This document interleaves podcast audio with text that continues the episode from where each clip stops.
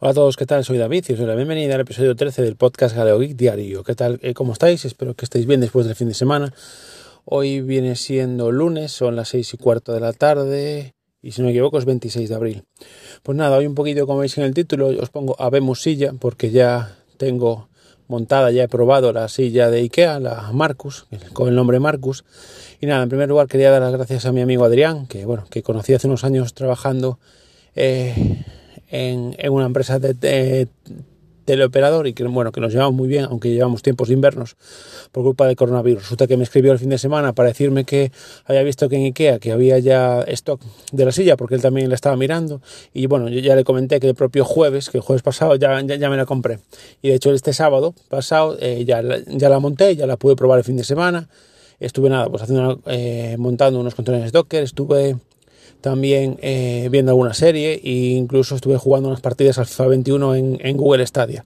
Y la verdad es que es muy bien, eh, es muy bien. Bien, patas al diccionario.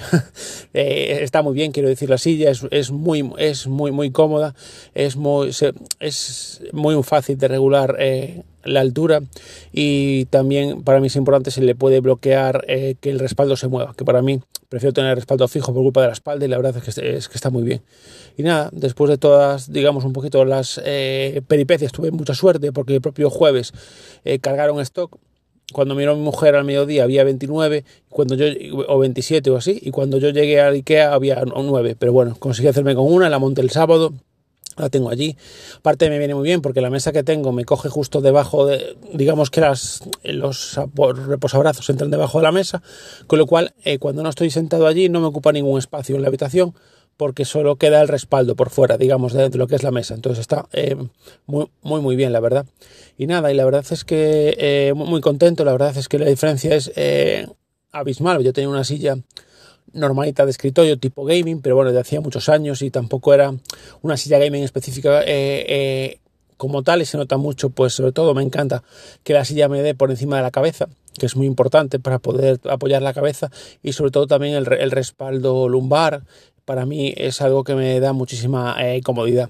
Porque como os dije el otro día, pues a ver, muchas veces grabo podcast de largos desde dos horas o tenemos alguna, hago alguna videollamada, una, alguna, sí, alguna videollamada, una reunión por videollamada del trabajo o de temas eh, personales con un grupo de gente.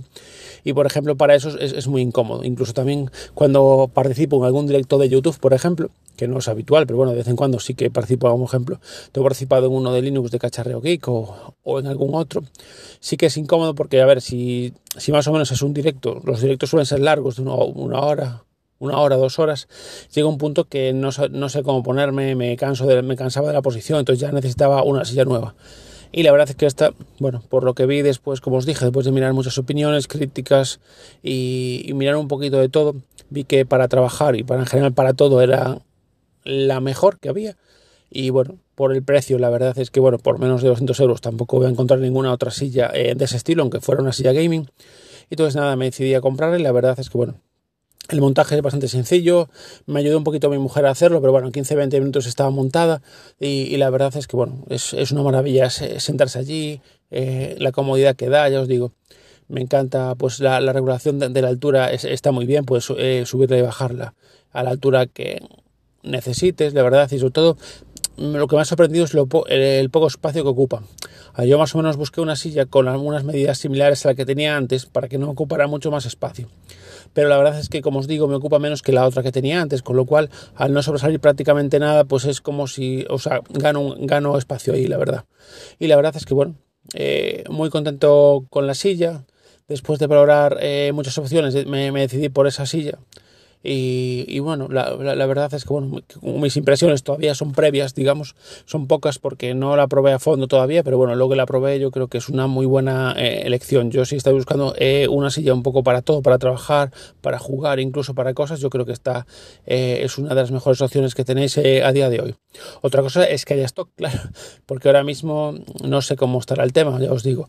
Yo sé que mi, mi amigo Adrián me dijo que el fin de semana, el sábado, sí que había stock de la silla, pero visto lo visto, yo tuve que esperar un mes y medio por ella. También es cierto que yo quería la de tela, que es un poquito más barata que la de cuero. La de tela son 159 euros y la de cuero son 169. Y la de cuero sí que la había en su momento, hace un mes y medio.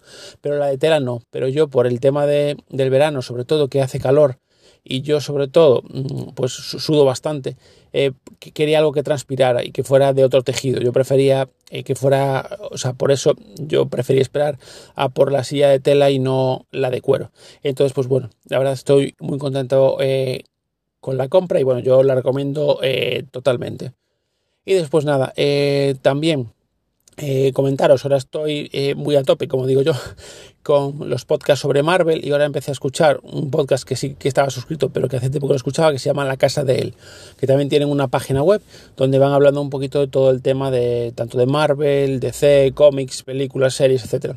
Y ahora estoy escuchando que un episodio que, que, que grabaron sobre la serie en sí, sobre todo los capítulos de la serie del Falcón y el Soldado de Invierno, y la verdad es que me está gustando bastante también. También me parece un podcast dinámico, eh, entretenido. Todavía no acabé de escuchar el episodio porque últimamente tengo muy poco tiempo para escucharlos.